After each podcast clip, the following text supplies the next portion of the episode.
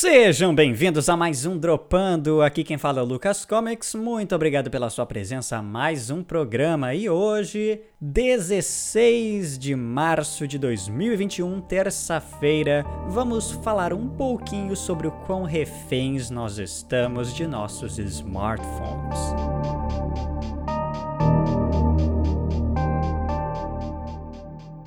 Existem algumas tecnologias que depois que se tornam parte da vida das pessoas, elas nunca mais abandonam e se tornam uma necessidade. Hoje em dia você não consegue mais imaginar uma casa sem uma geladeira, sem um armário, sem uma panela, sem um fogão, a gente sabe que é possível, perfeitamente possível, viver sem essas coisas, mas a gente não consegue mais se livrar da necessidade que nós criamos desses objetos, dessas tecnologias que são invenções humanas. Em algum momento da história passada, elas não existiam. As pessoas viviam sem isso perfeitamente e hoje nós dependemos disso para viver. Os smartphones são uma evolução dos celulares e eles começaram a se tornar populares há não mais do que 10 anos. Talvez os primeiros smartphones tenham sido os palm tops, que eram pequenos computadores com tela touchscreen que você poderia carregar no bolso. E depois, anos mais tarde, veio então o primeiro real oficial smartphone, o iPhone de 2007. Esse primeiro smartphone de 2007, para vocês terem uma ideia, já tinha muito mais tecnologia dentro dele do que a nave espacial que levou o homem à Lua. Muito mais, muito mais poder de armazenamento, muito mais capacidade de processamento, era muito superior. Mas a gente vive um momento em que a tecnologia se baseia em softwares muito bem apurados. Porque alguns anos atrás, a gente tinha até grande capacidade de processamento, existiam processadores poderosíssimos, mas eles eram burros, porque o software era burro. Agora, com um avanço em tecnologias de inteligência artificial, você oferece dados para essas inteligências e elas conseguem interpretar esses dados tal qual nós humanos fazemos. Nossos smartphones já não precisam mais ter grande capacidade de processamento como supercomputadores, mesmo que eles sejam supercomputadores comparados com a tecnologia que nós tínhamos 20 anos atrás, por exemplo. Eles são super potentes, super rápidos, com muito armazenamento, mas ainda assim existe um plus. Eles se conectam à nuvem e eles oferecem informações que nós colocamos dentro deles para uma máquina muito, muito, muito mais potente que não está dentro dos nossos smartphones, mas está lá na nuvem, processando informações de muitas e muitas e muitas pessoas, armazenando tudo isso, interpretando tudo isso e codificando, compreendendo o que nós fazemos todos os dias da nossa vida. Ou seja, a tecnologia que nós temos no nosso bolso hoje em dia, ela não é apenas um supercomputador funcionando 24 horas por dia e recebendo informações das nossas conversas, das nossas fotos, tudo que nós vemos, ouvimos, assistimos e fazemos ao longo do nosso dia a dia é tudo interpretado, capturado e armazenado pelos nossos smartphones. Mas além disso, essas informações são conectadas a uma rede gigantesca que é toda armazenada na nuvem, interpretada por máquinas muito superiores a qualquer maquinário que nós pudéssemos ter dentro da nossa casa. Essa computação em nuvem que possibilitou o avanço avanço tão rápido das inteligências artificiais aí nos últimos anos. E quando eu falo últimos anos, é coisa de 5 anos para cá. Cinco anos atrás, a Siri era burríssima. O OK Google era um asno, não sabia nada, só tinha uma voz que tentava interpretar alguma informação e nos responder quando a gente fazia perguntas pontuais que já estavam salvas ali no programa. Hoje, esses softwares já conseguem interpretar perguntas que são completamente diferentes daquilo que eles foram treinados para compreender, mas com base em tudo que eles têm ouvido dos usuários, eles vão aos poucos aprendendo a maneira como nós seres humanos nos comportamos e como é a nossa linguagem. E aonde que eu quero chegar com tudo isso? A gente está virando refém desses aparelhos, porque simplesmente eles estão fazendo muitas coisas que antes não eram possíveis, mas hoje fazem parte do nosso dia a dia. E algumas dessas tecnologias até existem há bastante tempo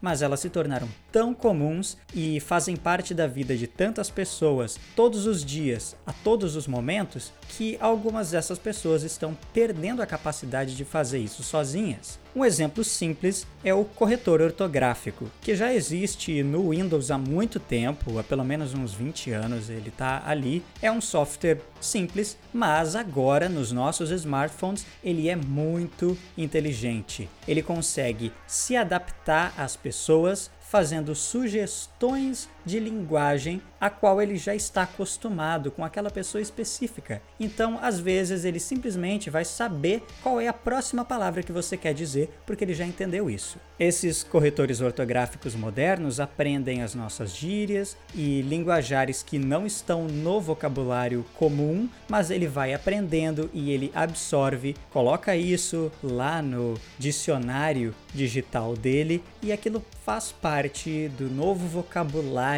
exclusivo daquele aparelho. Por ser uma tecnologia tão útil, mesmo sendo simples, porém usando uma tecnologia tão avançada para aprender a linguagem da pessoa que a está utilizando, ele acaba se tornando básico para todo mundo e algumas pessoas já não conseguem mais escrever sem usar esse corretor. Ainda pior, ou melhor, não sabemos. Algumas pessoas já não precisam mais aprender quase nada de português. Ela aprende só o básico e usa o corretor para completar as palavras que ela está digitando. Mas tem muito mais do que isso. Por exemplo, você não precisa deixar o seu GPS ligado para o Google saber exatamente que lugares você está indo, visitando, qual o seu deslocamento diário, quais ruas você vai. O Google sabe exatamente os movimentos que você faz sem a necessidade de GPS ativado. Eu, por exemplo, nunca ativo o GPS do meu celular porque as próprias redes celulares já fazem esse processo. Não é necessário nem mesmo a internet para ele compreender que lugares você está visitando.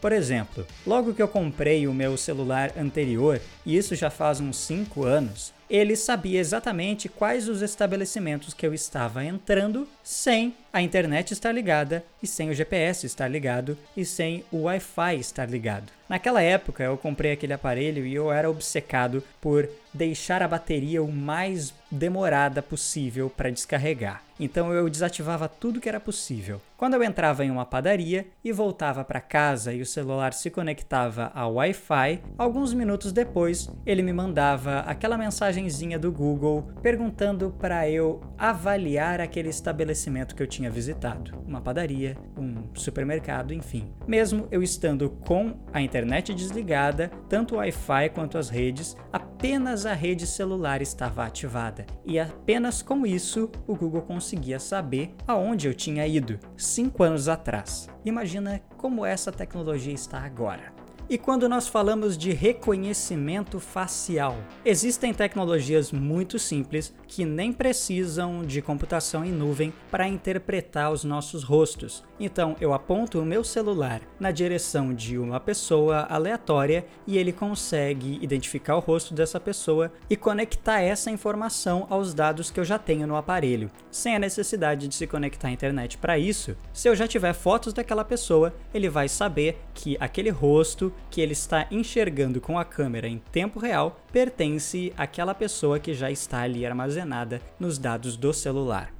Esse software existe, já está em nossos aparelhos e ele é totalmente comum. Todos os dias nós temos ele ali funcionando. O nosso celular reconhece os rostos das pessoas. Mas quando ele está conectado à nuvem, a coisa fica muito mais bizarra, porque ele faz isso em questão de milésimos de segundos, ele consegue interpretar quem você é em qualquer posição que você esteja, às vezes até mesmo de costas. Essas informações ficam todas armazenadas lá na nuvem. Então, por exemplo, se você entrar no seu Google Fotos agora, os nomes das pessoas com quem você costuma estar e tem fotos delas junto com você estão todos ali. Os rostinhos com o nome da pessoa, ele sabe exatamente quem são seus amigos e com quem você anda. Essa não é uma tecnologia nem um pouco recente, ela já existe há muito tempo. O Facebook, por exemplo, já fazia isso lá em 2011, quando quando você postava uma foto, ele já perguntava se você queria marcar aquele seu amigo e ele já dizia qual era o nome do amigo que estava presente naquela foto.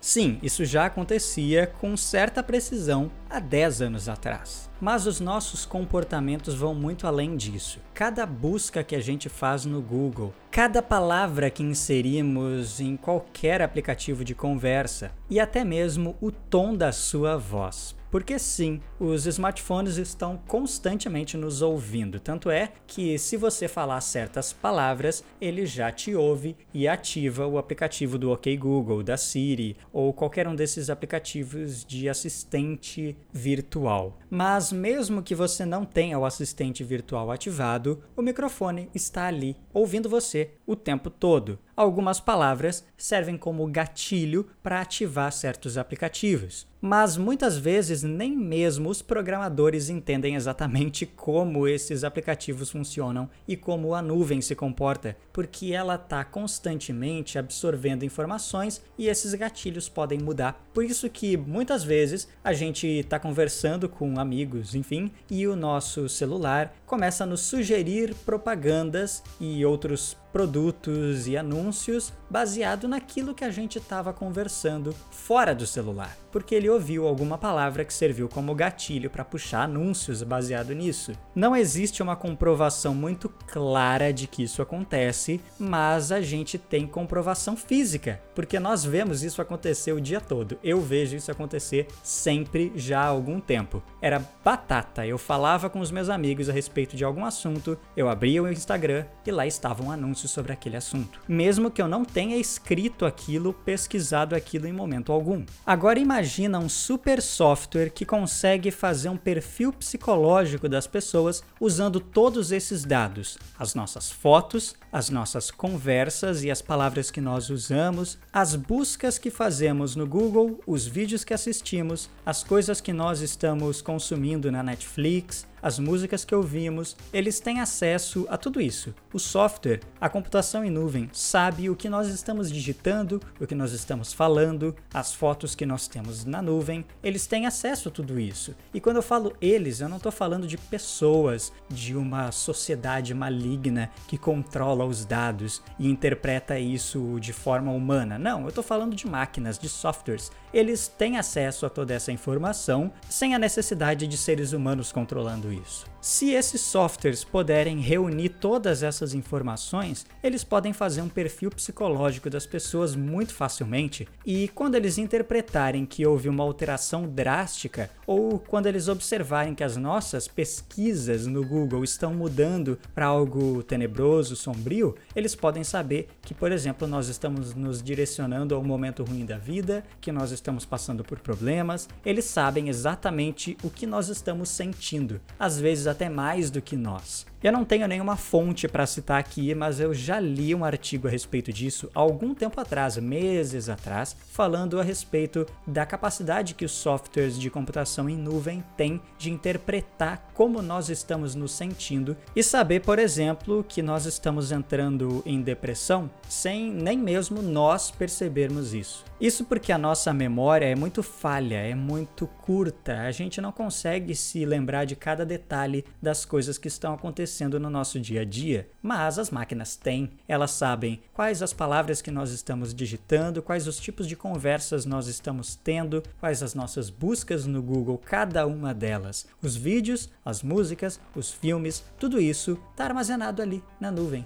E o software pode facilmente pegar toda essa informação e enxergar pontos que definem como está o nosso estado emocional e psicológico. E isso é muito bizarro bizarro, assustador, mas incrível e com certeza também pode ser muito útil se for bem usado. O problema é que toda essa informação e todo esse poder de processamento está sendo usado simplesmente para direcionar propagandas para gente. Todas essas informações servem basicamente para nos mandar anúncios. É para isso que empresas como o Facebook e o Google trabalham constantemente. Traquear os nossos movimentos dia a dia e saber aquilo que vai tocar o nosso coraçãozinho e nos fazer gastar uns tostões. Uma história que eu gosto muito aconteceu alguns anos atrás e eu me lembro de ter ouvido em um TED Talks que uma menina, usuária assídua de internet e redes sociais, anos atrás, na época que o Facebook ainda era a grande rede social, ela ficou grávida e não contou aos pais. Daí, baseado apenas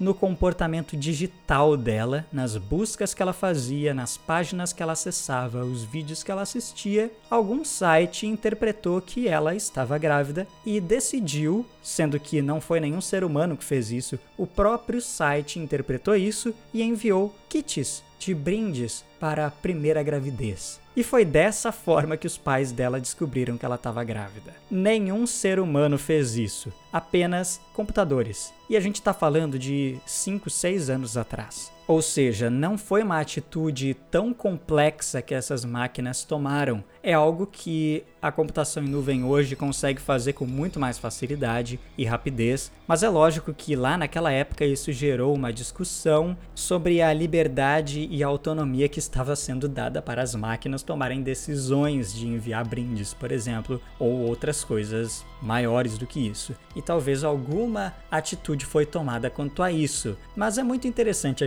gente pensar na maneira como as máquinas se comportam. E isso não vem acontecendo há alguns anos. Isso já acontece há muito tempo. O Facebook e o Google trabalham para isso desde o início da existência deles. Eles têm aí pelo menos uns 15 anos de trabalho constante com a tecnologia atual sendo desenvolvida, desenvolvida, armazenando experiência e principalmente toneladas de dados. E quando eu falo toneladas, são tipo pavilhões gigantescos, enormes, do tamanho de aeroportos, com muitas e muitas gavetas de HDs, que hoje em dia já devem ser SSDs, de informações de nós usuários, armazenadas lá que agora, com tudo isso, as máquinas conseguem interpretar tanta informação que é muito fácil saber quem nós somos, o que nós gostamos, o que nós fazemos, qual o nosso estado de espírito hoje, amanhã, anteontem. Eles sabem, eles traqueiam tudo isso e eles nos mandam todo tipo de informação para nos manipular, talvez, para nos vender coisas, com certeza. Para manipular o resultado de eleições, Sabemos que sim, hoje isso é um fato, não é mais uma especulação. E eles estão fazendo isso agora, nesse exato momento? Provavelmente. Mas não vamos entrar em especulações e teorias de conspiração, porque não é este o objetivo deste Dropando. Eu apenas falei de fatos, coisas que acontecem com a tecnologia que está em nossos bolsos todos os dias. Então, tome cuidado com as suas fotos, com as coisas que você conversa e com as suas senhas, principalmente. Muito obrigado pela sua atenção até aqui e até amanhã.